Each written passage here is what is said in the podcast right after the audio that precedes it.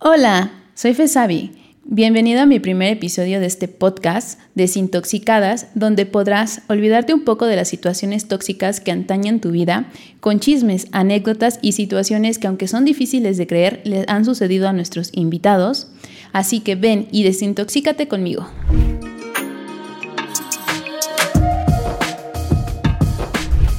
Hola, hoy nos encontramos con una persona que nos va a hablar de la trata infantil Estuvo mucho tiempo en la Procuraduría General de Justicia, hoy Fiscalía General de la Ciudad de México, y nos va a dar su experiencia a nivel servidor público.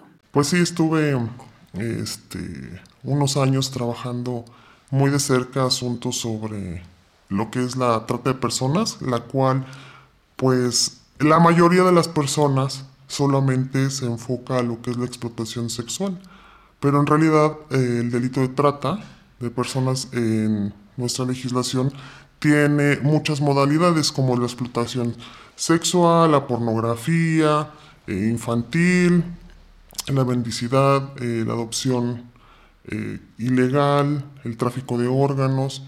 Pero básicamente en el tiempo que estuve en la fiscalía, pues tuve experiencias de todas, días buenos, días malos. cuando yo llegué a la fiscalía, pues para mí era eh, conocer un mundo que existe y que realmente uno no se da cuenta porque vives en tu mundo, porque vives en, en, parte de lo que es tu vida y no te, a veces no te fijas qué hay alrededor.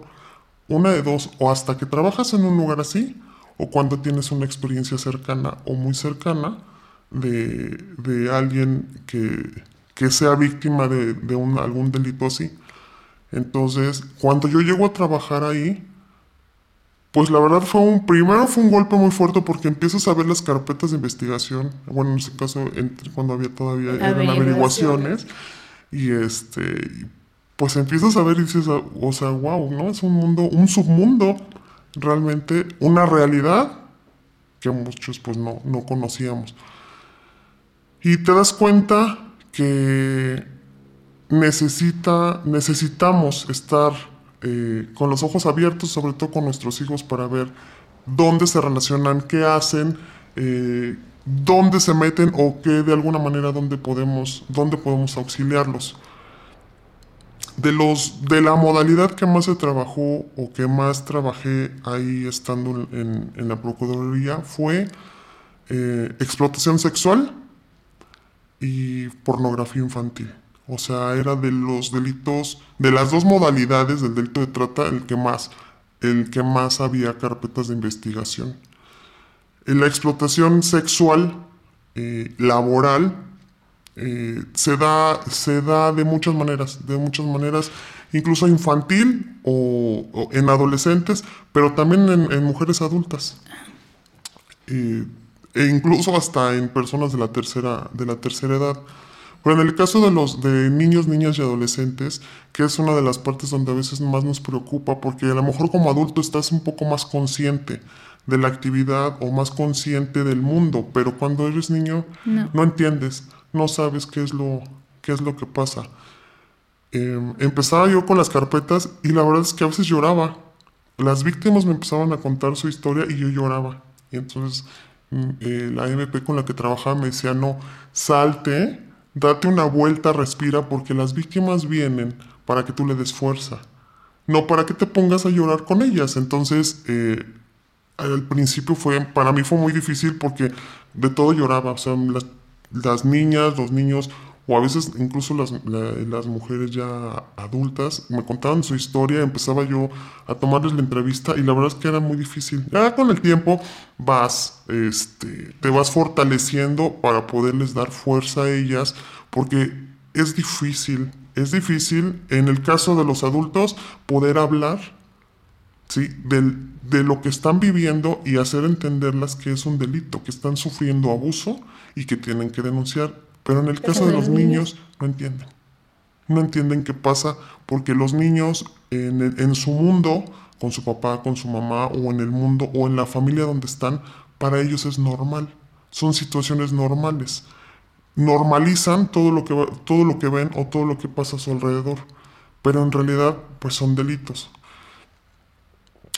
Hubo muchos asuntos y uno de los asuntos que más me marcó fue un, una niña eh, de cuatro años, chiquita, desnutrida, este, que llega, vamos a rescatarla, eh, una denuncia anónima este, en la alcaldía Coyoacán, llega a la fiscalía y nos dicen que hay una niña que entra con su mamá de la mano a una casa este, y que minutos después entra un señor de la tercera edad y tres jóvenes y que minutos después eh, salen, sale la mamá y, la, niña, sin la niña. Entonces, pues obviamente los vecinos se les empieza a hacer raro, denuncian, denuncia anónima y entonces se empieza a investigar. Cuando vamos a rescatar a la niña, la niña este, vivía en la colonia Guerrero con su mamá en unas condiciones deplorables, la verdad, y se rescata a la niña y a veces, o la mayoría de las veces, este, yo trabajaba con los niños, mi cajón estaba lleno de juguetes, estaba lleno de comida, estaba lleno de muñecas, porque trabajar con ellos es difícil porque nos, no, no, se abren y es complicado porque curiosamente, aunque no saben qué pasa, pero sí saben que está mal. Que está mal. Entonces, poder hablar con ellos y poder obtener la información que quieres para poder reunir los elementos de esa conducta delictiva no está fácil. Y esta, esta niña no me acuerdo de su nombre, la verdad, pero llega, la rescatamos, bueno, se rescata con policía de investigación, se hace un operativo, se rescata a la niña, y cuando llega a la fiscalía, eh, resulta este, que nos platican cómo está la carpeta. La mamá la llevaba a esa casa, le ponía lencería de cuatro años y le tomaban fotos le tomaban fotos para eh, subirlas y vender este, las fotos como pornografía infantil. Y la mamá estaba ahí junto a la niña este, para que pudieran ellos tomarle... Para que la Aparentemente toma, tomándole, exactamente, tomándole fotos, pero en realidad este, abusaban, abusaban, ah, también abusaban de ella. Cuando empiezo a hacerle preguntas a la niña, me pasan una foto eh, de la niña, en donde aparecen los dos de los jovencitos, porque eran chicos, este, 18 o 20 años, no sé, y la niña con lencería. Pero en uno de los extremos de la foto había una mano. Entonces me la siento en las piernas y entonces después de muchas horas de llevarle comida, de estar eh, trabajando con ella, con crayolas, con... Eh, me dice, esa mano es de mi mamá. Entonces, cuando ella ya empieza a hablar, obviamente tienes que tener al DIF, o sea, tiene que estar una persona del DIF, tiene que estar... Psicólogo. Tiene que estar un psicólogo, tiene que estar este trabajo social, tiene que estar... En este caso, obviamente, no podía estar la mamá, eh, pero estaba asesor jurídico. O sea, puras mujeres estábamos... Ellas estaban cerca, no junto, porque eh, la niña se cohibía, entonces ya no hablaba. Entonces me, me acuerdo que me dieron la foto en un folder y entonces la niña me decía, ven, agáchate. Entonces, en el metidas las dos en el folder, me decía, ah, es que él es fulanito, o sea, no me acuerdo su nombre. Y él, y él es fulanito. Y esta es la casa del señor Juanito. Pero esta mano es la de mi mamá. Entonces, nunca se me va a olvidar, este, la tenían custodiada porque ese operativo se hizo con el apoyo de Policía Federal en ese entonces. Y la tenían custodiada en un cubículo. Y entonces, cada vez que pasaba la Policía Federal, le decía un montón de cosas a la señora y con ganas, la verdad te quedas con impotencia de todo lo que, de todo lo que la mamá permitía que le hicieran a, que le hicieran a, su propia hija. Entonces la niña se va al refugio se va a un refugio y obviamente pues la mamá se fue, este, se fue al reclusorio, se fue a Santa Marta. Pero ese, ese ha sido uno, una de las carpetas de investigación que más me ha dejado eh, marcada porque te das cuenta que la inocencia, de, o sea, a lo mejor se roban a los niños y, y los ocupan para, para este tipo de delitos, pero que una propia madre ponga en riesgo de esa manera a su hija y de ahí obtenga dinero, entonces es algo que no, o sea, que no te cabe, no te cabe en la cabeza. Cuando el deber de los padres es proteger a los niños. Y cuidar. Y cuidar. Y estar al pendiente. Y prevenir precisamente ese tipo de situaciones. Así como esas de, con, con menores, te puedo contar otra de tres chiquitos con un señor que no era su papá, que supuestamente era su tío, que venía de un, pueblo, que los tenía viviendo en, su, en un suru, adentro de un suru, y los ponía a vender mazapanes todo el día. Les daba, sus cajitas de mazapanes y los este, ponía a vender todo el día los mazapanes, pero ese, ese asunto también estuvo diferente porque el niño más chico tenía un pez adentro del suru, entonces cuando policía de investigación este, y se hace el operativo y rescatan a los niños, el niño más chico me decía, ¿sabes qué? Es que mi pez. Estaba preocupado. Mi pez, por favor, mi pez. Es que, y en un frasquito eh, tenía un beta. Mm. Entonces fue policía de investigación a rescatar, bueno, a traerse el pez, porque el niño estaba muy preocupado por, por su pez. Entonces, vuelves a a, caer en la inocencia de los niños. Esa fue explotación laboral. Pero el niño quería su pez. Y ese fue un, asunto que yo creo que a todos nos marcó porque era una desesperación. Y mi pez, por favor, el día, el, en el momento que tuvo el pez, entonces el niño ya se sintió tranquilo, seguro. Y bueno, obviamente los tres niños se fueron a, este, al DIF. Mm. Se, se van al DIF o al refugio que logre dar apoyo a, a los niños que se van rescatando en este tipo de, situaciones. Ahorita con el tema de la película que salió en Estados Unidos, este, de Sound of Freedom, que es Sonidos de Libertad, que es el tema de trata infantil. Más que nada, yo sé que a nivel mundial la trata infantil está a todo lo que da. No es solamente aquí en México, es en Estados Unidos, en, en París, en Francia, en Japón, en todos lados, es al consumo tanto de pornografía como tanto sexual como trato de trabajo, ¿no? Esta película lo que trata de hacer, o la finalidad, es hacer conciencia que realmente existe esa situación, porque bien lo decías al principio, cada, cada persona vive en su burbujita, que nos olvidamos de lo que realmente es, hasta que llegas a la Procuraduría, porque yo estuve trabajando ahí, creo que ves lo peor, pero lo peor que existe del ser humano y no te cabe en tu cabeza que realmente pueda existir tanta, ¿cómo puedo decir? Es que ni siquiera es maldad, ¿no?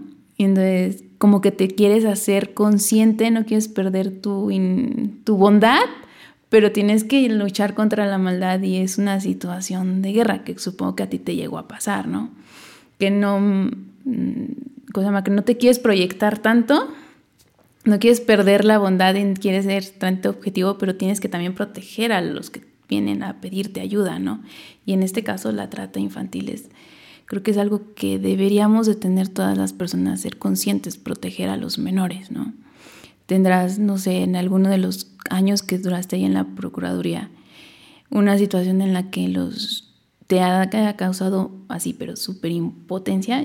Yo sé de, policía, de policías de investigación que a veces se golpeaban a los imputados, de bajita la mano porque era de, este, de abuso sexual, pero con un niño. O sea, yo me acuerdo que había un policía que me platicó que sí se golpeó al imputado, así bajita la mano, pero porque ese imputado era unas... ¿Cómo se llaman? Asesino, no, no, un serial sexual de menores y ya había violado a niñas chiquitas. Entonces cuando lo agarraron, se lo dio, ¿no? Normalmente. y yo dije, está bien, pero esa es la impotencia que llega a suceder con las personas, ¿no?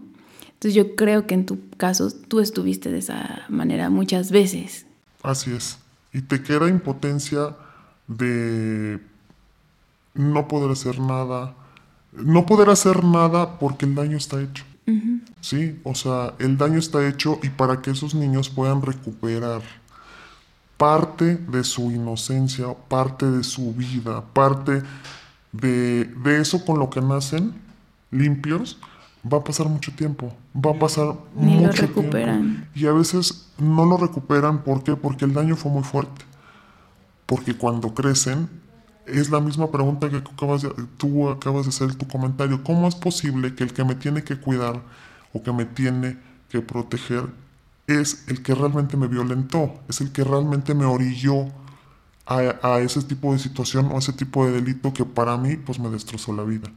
¿no? Eso ya lo ven, eh, ya lo ven grandes, o sea, ya cuando están un poco más adultos o más grandes, tal vez les quede, pero, eh, pero quedan eh, que son, que fueron abandonados, que no fueron protegidos, que eh, su mente, yo no creo, sinceramente, que al 100% se llegue a, a recuperar. Y efectivamente te causa impotencia. Efectivamente, si de repente si llegas a, a, a sacar esa adrenalina de ese enojo, de ese coraje, sí contra los imputados. Obviamente, bueno, los tienen en un espacio, pero nada impide que pases y le digas dos, tres, dos, tres Ay, cosas que, que sientes y que mezclas, mezclas tu trabajo de servidor público Con el personal. con el personal, ¿no? Entonces, este, sí, sí es, Sí.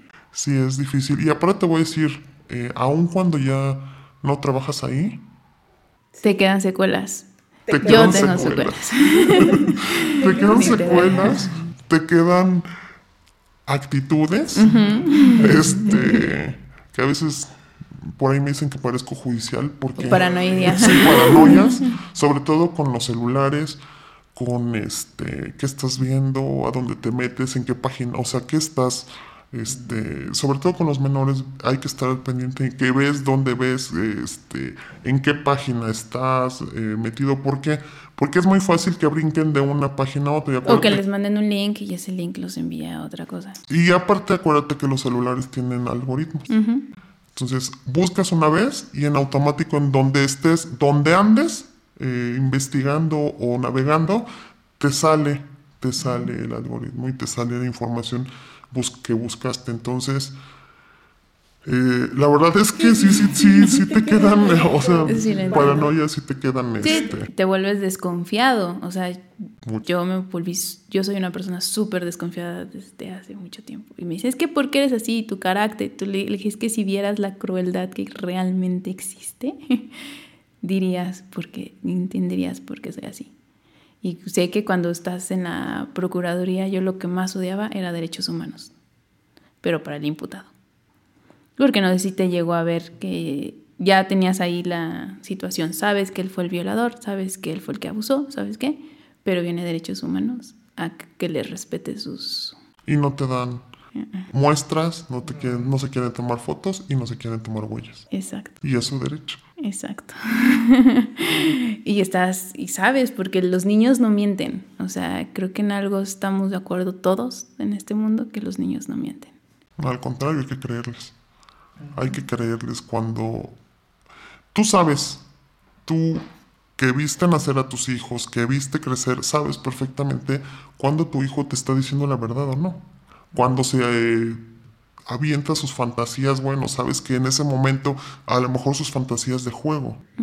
Pero en una cosa tan Delicada. tan delicada, a veces no les creemos, a veces los pasamos por, ay, sí, o sea, porque vi muchas carpetas así de, ay, mi hijo está diciendo mentiras, mi hija está inventando, o sea, cómo mi hermano, o cómo mi tío, o cómo este, eh, mi- este, mi papá va, va a abusar o la va a tocar. Sí, porque a mí, eh, dicen, a mí no me hizo eso. O sea, ¿cómo crees que lo va a hacer él? Si a mí no me toca, me tocó. Si a mí no.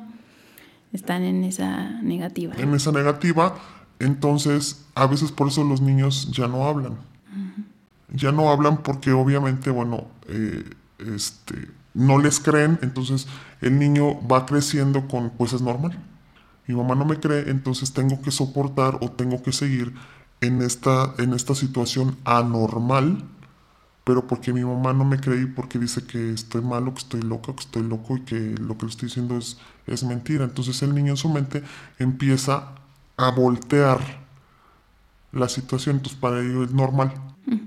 Porque su mamá, o sea, o su papá no creyó y entonces eh, se sigue, sigue, sigue tolerando, este, sigue tolerando el, el abuso. Entonces, los niños siempre dicen la verdad. Los niños hay que creerles porque incluso hay niños que se desesperan cuando no les crees. O sea, eh, pasa de un nivel tranquilo a un nivel de desesperación porque no puede eh, demostrar lo que a él le está pasando, lo que lo están violentando. Entonces, tú no le crees y entonces el niño pasa de un nivel emocional tranquilo a un nivel emocional violento. Entonces sus actitudes empiezan a cambiar. Entonces, ¿qué tenemos que hacer? Estar al pendiente hasta de eso. Ahora, hay otros niños que al contrario, en lugar de ser violentos, entonces se vuelven retraídos. No quieren comer, no quieren asistir a la escuela, no quieren hacer ninguna actividad que normalmente estaban acostumbrados a hacer.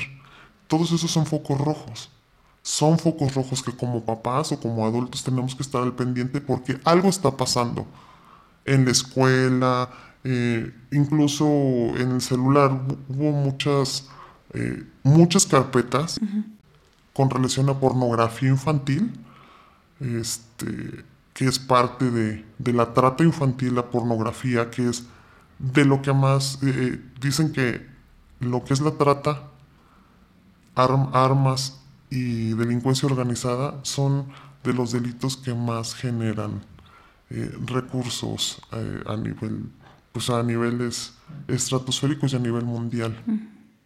Eh, todo lo que es pornografía a través de Messenger, a través del teléfono, que les piden fotografías, que les piden este van mandando los chicos fotografías. Hubo una carpeta de investigación de una chica, 13 años, en secundaria, que la mamá trabajaba en la mañana, eh, la niña iba a la escuela en la tarde, total que no estaba vigilada la niña, en algún momento quedaba sola, la niña se metía al Facebook, pues a perder el tiempo, y alguien la contacta un tipo la contacta y, le, y empieza a ver que la chica, porque aparte son tipos que son, que estudian a sus víctimas de manera impresionante. Entonces empieza a ver que la niña sube fotos de París, de, ay, quisiera conocer Francia, ay, quisiera conocer Europa. Entonces,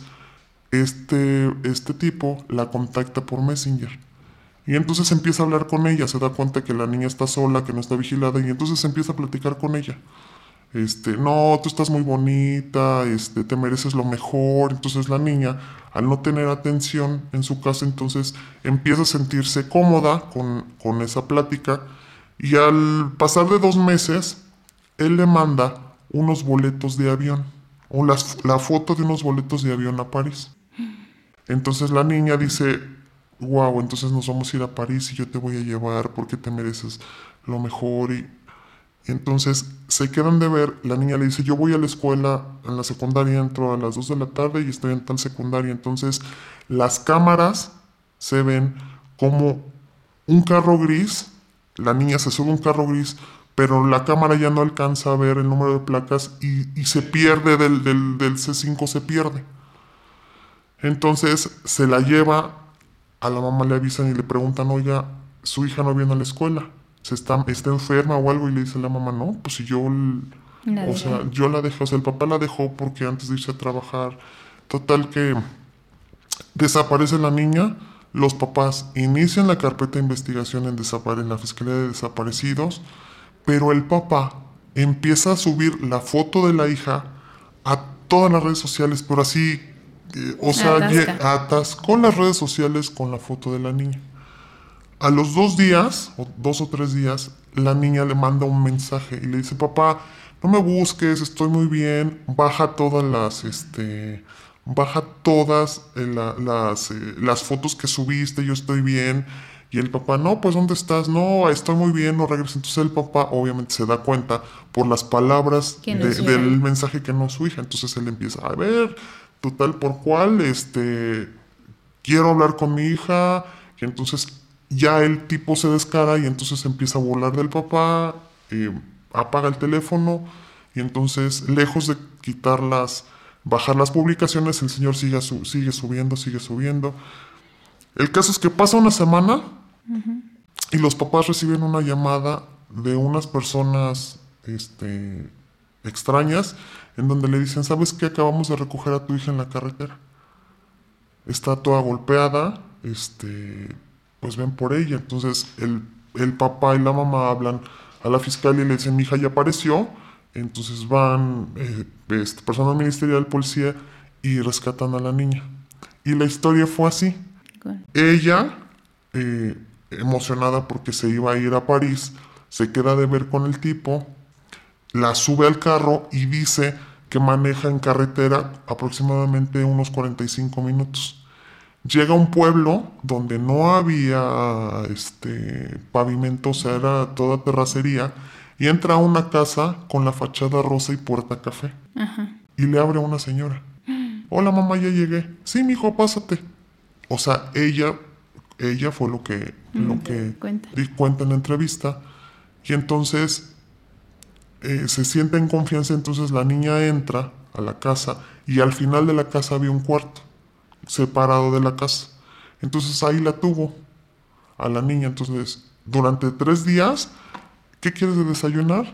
Ah, yo hoy se me antoja, haz cuenta, McDonald's. Sí, como no, entonces le compraba de comer, de cenar de desayunar lo que ella quería. Le compró ropa y, qué más que, pero nunca la sacó del cuarto, sino que le, empezó a llevar regalos y todo.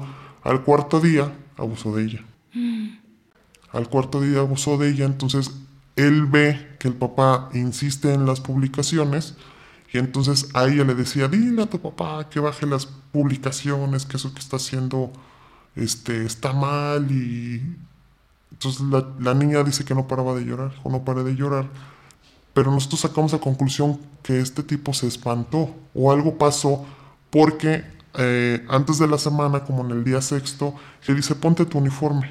Entonces le pone el uniforme, o sea, la chica se cambia, se pone el uniforme de la secundaria y en la carretera, con el carro andando, le abre la puerta y la avienta. Y se va.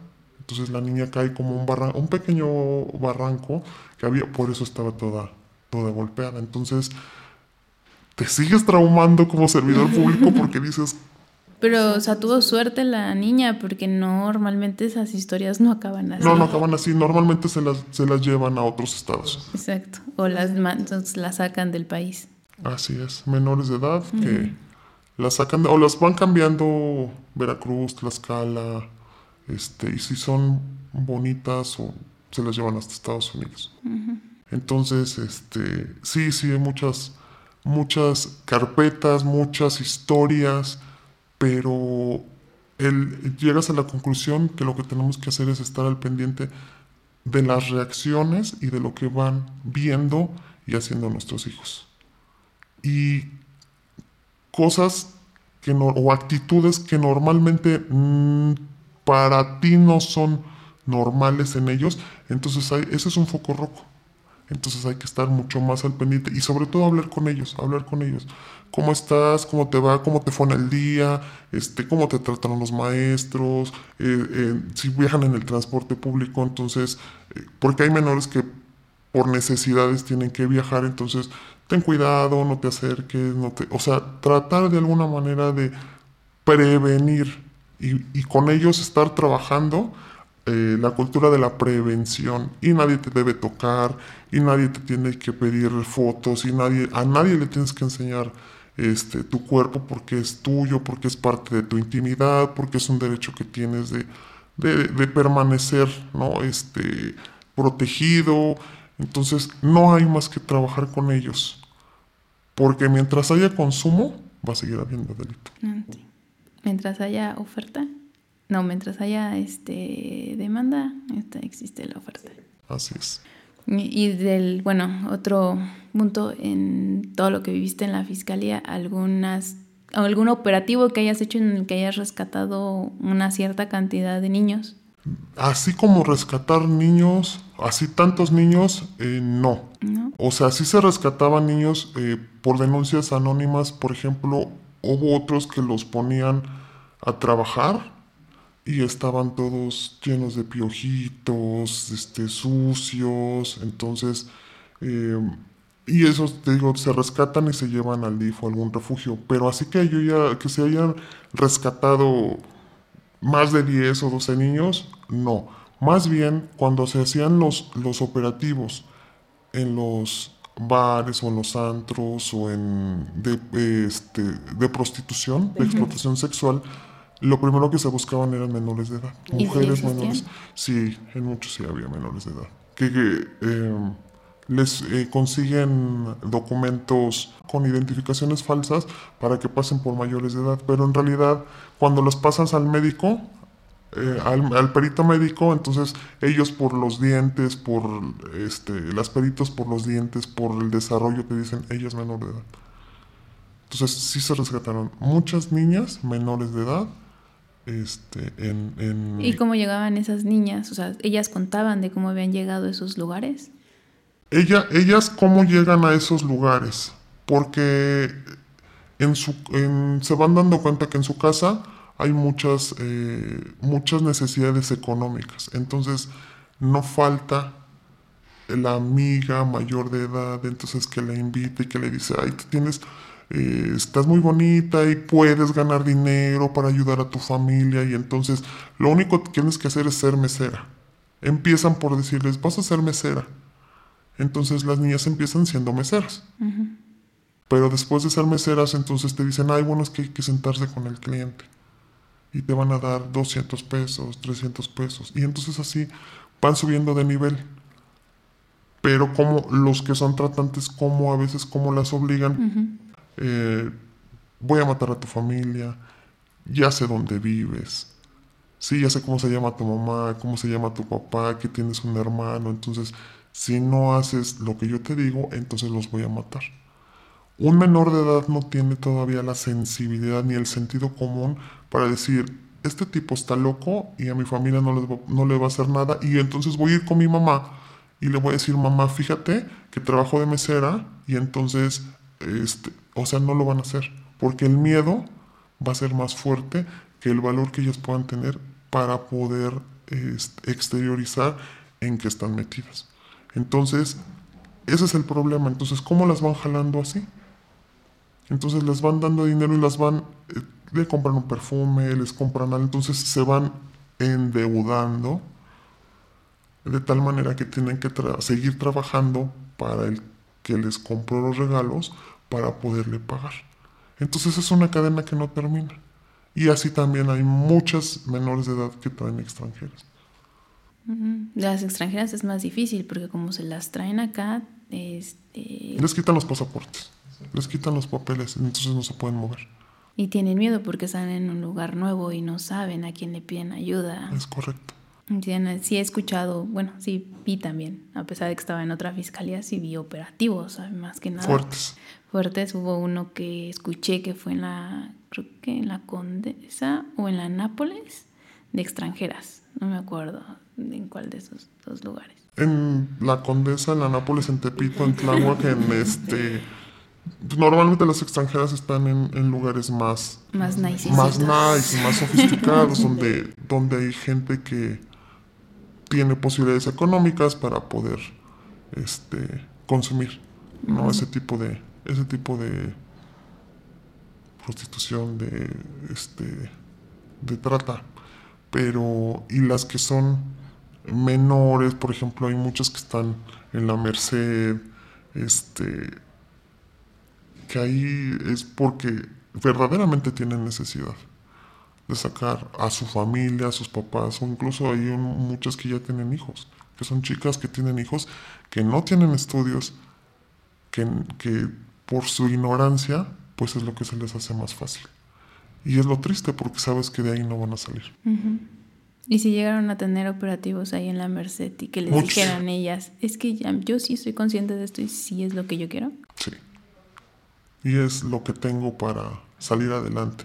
Y por ejemplo, en alguna ocasión les dices, oye, es que mira, estás muy pequeña, este, vete al refugio, ahí te van, a, te van a dar estudios, te van a dar un techo, te van a dar comida, y se ríen. Dicen, no, pues es que, no, yo lo que necesito es trabajar porque necesito llevar dinero a mi casa. Y te parte el corazón.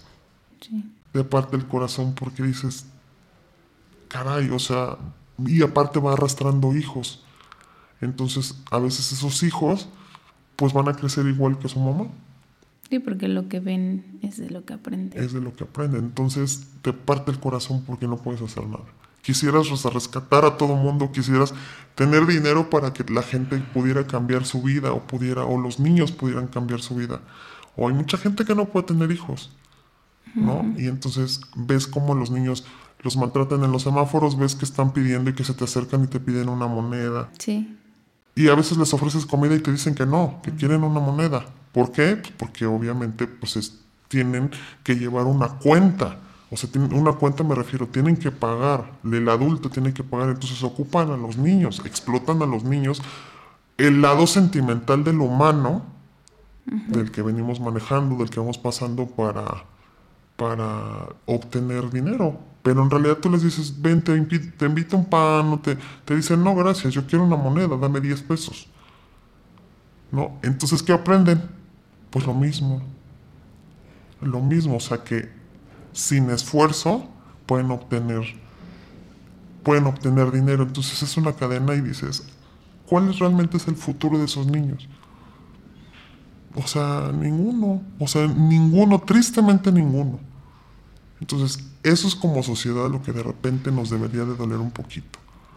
Pero si le vamos rascando, entonces vamos a las esferas de, por ejemplo, la Procuraduría. ¿Qué se necesita? Pues muchos recursos. Demasiados recursos. Muchos recursos. Necesitas personal, necesitas recursos, necesitas capacitación, una, una capacitación para todo el personal, pagarle mucho más para que no haya... Eh, la corrupción. La corrupción, o sea, que no dé pie a corrupción para que entonces todos este, a la policía darle armamento, darle Se, Más que nada seguro de vida o seguro de gastos médicos, que creo que sería muy importante. Y armamento, o sea, nosotros trabajamos mucho tiempo con Policía Federal y la verdad era sentirte de lo más seguro porque tienen otra capacitación, tienen otro, otro, em, tienen otro armamento, o sea, tienen muchas cosas que desafortunadamente a la, a la de la Ciudad de México no. Está, está eh, descuidados, o sea, necesitan muchos recursos, necesitas recursos para, los, para el DIF, necesitas recursos para, para los refugios, o sea, necesitas mucho dinero, o sea, muchos recursos para poder lograr que esos niños les puedas cambiar su futuro. Entonces, ahí es cuando dices, ay, no puedo hacer nada. Pues haces lo mejor que puedes siendo tu trabajo público tu trabajo hasta donde más puedes, pero si te queda siempre. Así sí. Ah, no, el. Ah, ¿qué, se puede hacer? No puedo hacer nada. Si uno quisiera hacer muchas cosas. Muchas, muchas, ¿no? Y dijeras, ay, si yo fuera, ¿no? Fiscal, si yo fuera presidente, pues no, ni eres fiscal ni eres presidente, entonces tienes que hacer tu trabajo con lo que tienes. Pero esa es una parte como servidor público, pero pero en tu casa entonces es... De pueblo es más paranoico, crazy. Totalmente. Totalmente. Sí, o sea, yo lo, veo porque yo tengo una menor y desde que nació le compré su correa, aunque muchos me critican, pero prefiero tenerla amarradita cuando salimos a la calle, independientemente, la tengo agarrada de la manita, entonces, porque no, hay muchas historias en que uno llega, te la corren, te la arrancan y se van corriendo, ¿no? Yo creo que llegaron a ver esas, esas historias. Sí, muchas veces. No, en que las personas te están vigilando. Y, por eso dicen que tienes que cambiar. A veces de ruta, a veces de hora de llegada, o sea, no, no continuamente tener la misma, el mismo comportamiento. No sé, no seguir los mismos patrones, ¿no?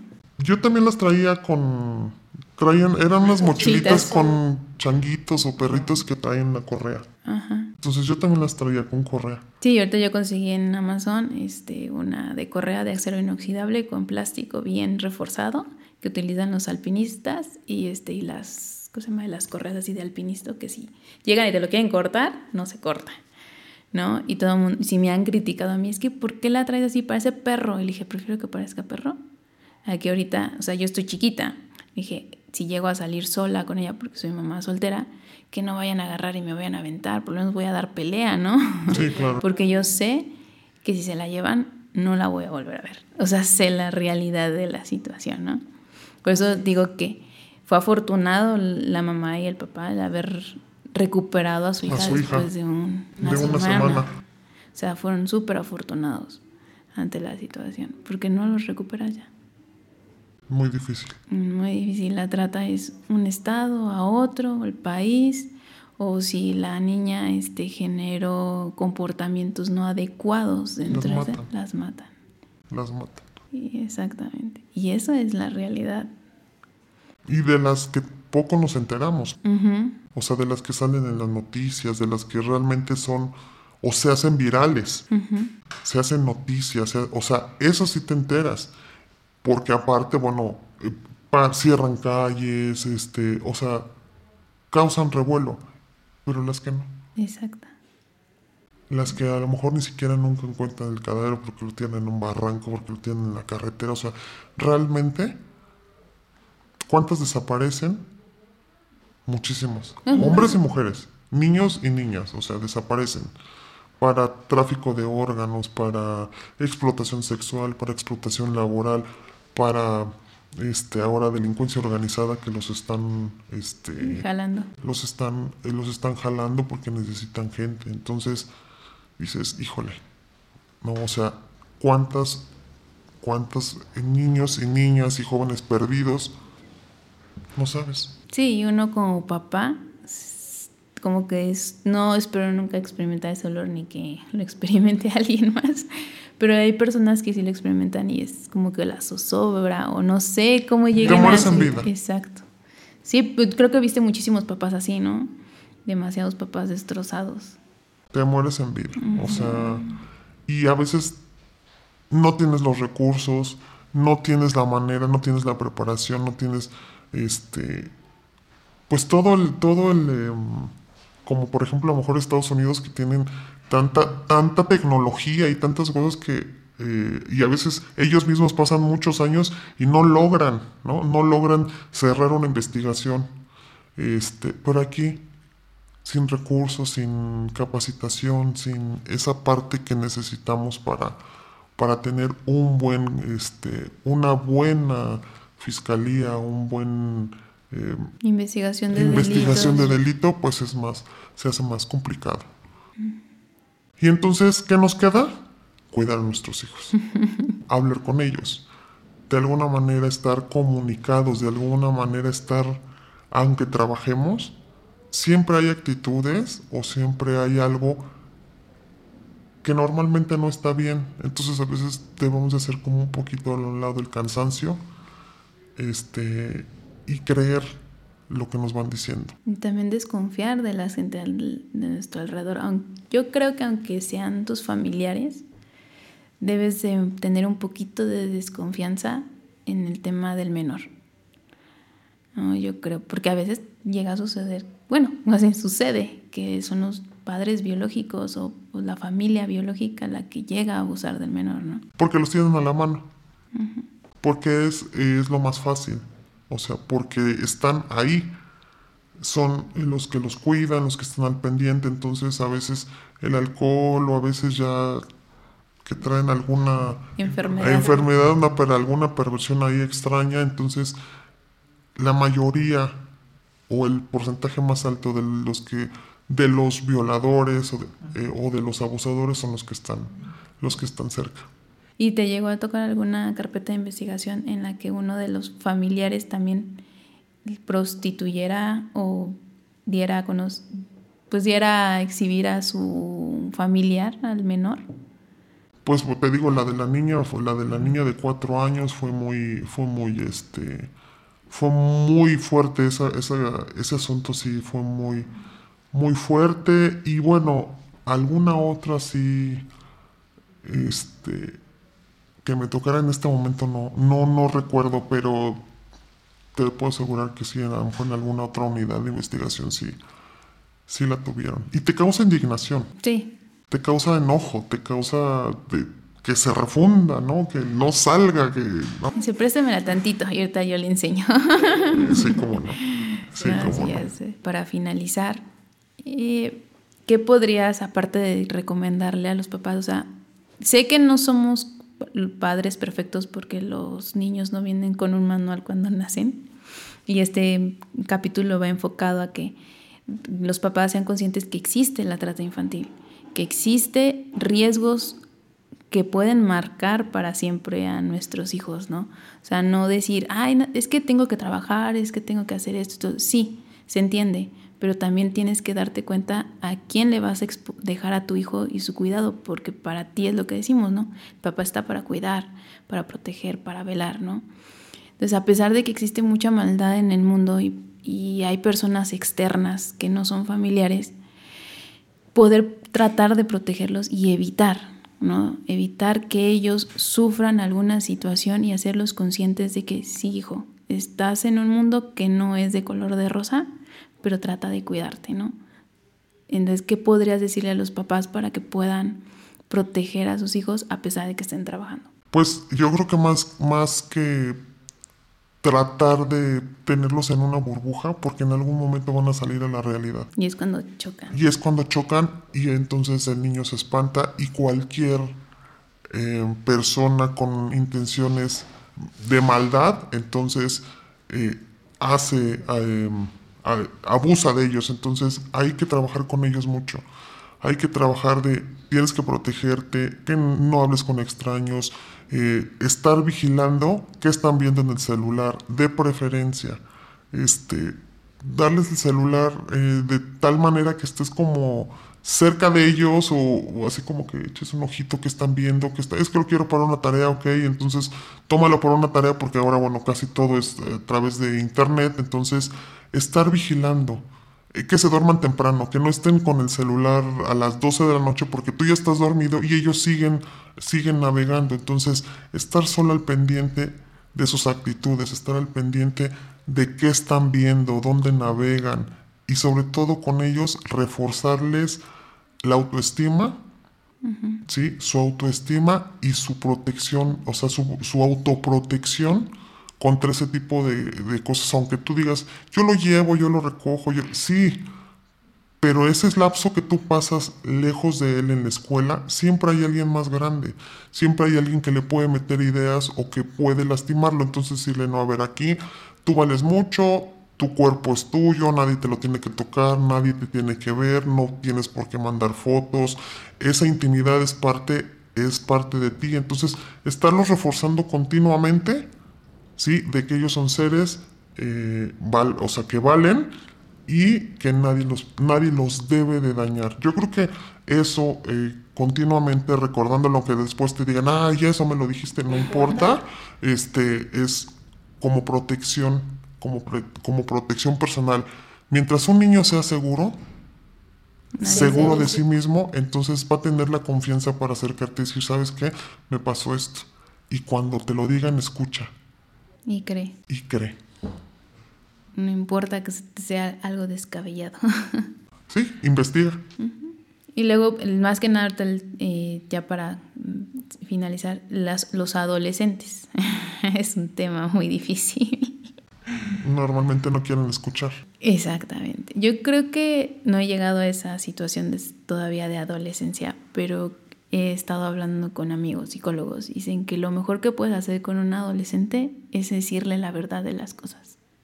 Decirle que realmente existe la pornografía, que realmente existe personas que los puedan dañar y que realmente existe lo que es la trata infantil. ¿no? Y que es la mejor manera de protegerlos. Porque si tú los encapsulas y les haces, no, es que eso no existe, es que eso no, no, no, no, y los mantienes en la burbujita, cuando llega una persona externa y le empieza a meter ideas, no sabe identificar perfectamente lo que va, lo que va a suceder.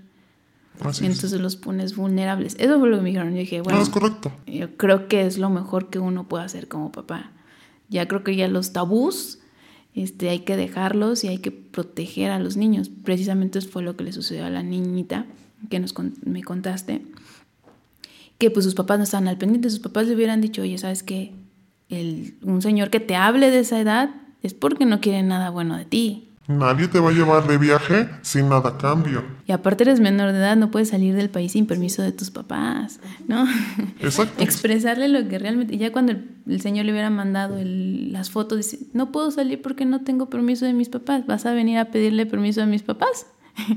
Eso hubiera sido algo lógico, ¿no? Y ahí se corta. Y él, y él ya no vuelve a aparecer. Exactamente. Porque ella ya sabe esa situación. Pero proteger de esa manera a nuestros hijos, porque la trata infantil es una situación muy triste e impotente para la autoridad. Y que rompe vidas. Exactamente. Del adolescente, del menor y de la familia. Exacto. Bueno, pues muchísimas gracias. Al contrario, gracias a ti. Te agradezco que este, hayas estado aquí con nosotros, que nos hayas nutrido de este tema que es muy polémico, muy, no sé, es que son muchas cosas. Es difícil. Sí, exactamente. Y más cuando lo vives también como autoridad. Así es. Y cuando ves que te faltan recursos para poder ayudar a todos. Exactamente. Muchas gracias por acompañarnos. Espero que les guste este capítulo. Ya saben, suscríbanse, denle like y campanita para que puedan ver los más videos. Bye.